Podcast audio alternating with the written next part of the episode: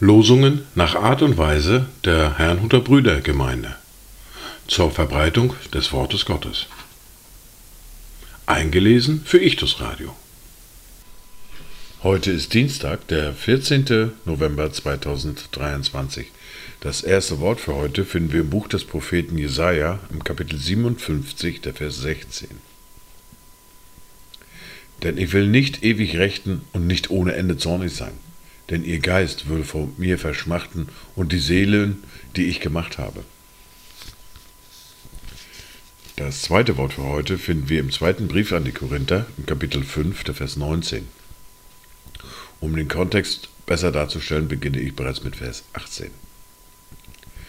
Denn alles aber kommt von Gott, der uns mit sich selbst versöhnt hat, durch Jesus Christus und uns den Dienst der Versöhnung gegeben hat weil nämlich Gott in Christus war und die Welt mit sich selbst versöhnte, indem er ihnen ihre Sünden nicht anrechnete und das Wort der Versöhnung in uns legte. Dazu Gedanken von Johann Andreas Rothe. Wir sollen nicht verloren werden. Gott will und uns soll geholfen werden. Deswegen kam der Sohn auf Erden und nahm nach den Himmel ein. Deswegen klopft er für und für so stark an unseres Herzens Tür. Die erste Bibellese für heute finden wir im Buch des Propheten Jesaja, Kapitel 57, die Verse 17 bis 21. Über Israels sündhafte Habgier wurde ich zornig, und ich schlug es, verbarg mich und zürnte. Da wandte es sich noch weiter ab auf seinem selbstgewählten Wegen. Seine Wege habe ich gesehen. Dennoch will ich es heilen und es leiten und ihm seinen trauenden Tröstung vergelten, indem ich Frucht der Lippen schaffe.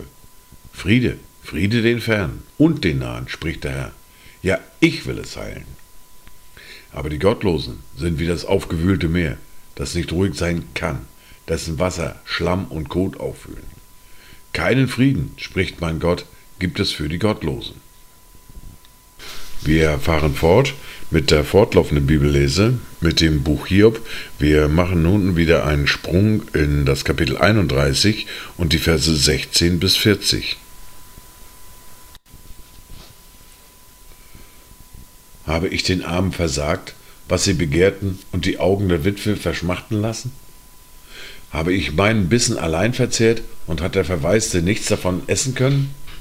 Wahrlich, von meiner Jugend auf ist er bei mir aufgewachsen wie bei einem Vater, und von meiner Mutter Leib an habe ich die Witwen geführt.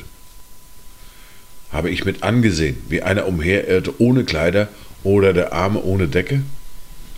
Wenn seine Lenden mich nicht gesegnet haben und er sich von der Wolle meiner Lämmer nicht wärmen durfte, wenn ich meine Hand gegen die Weise erhob, weil ich sah, dass man mir helfen würde im Tor, so soll mir meine Schulter vom Nacken fallen und mein Arm aus seinem Gelenk brechen.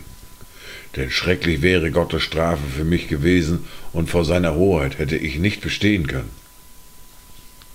Habe ich mein Vertrauen je auf Gold gesetzt und zum Feingold gesagt, sei du meine Zuversicht?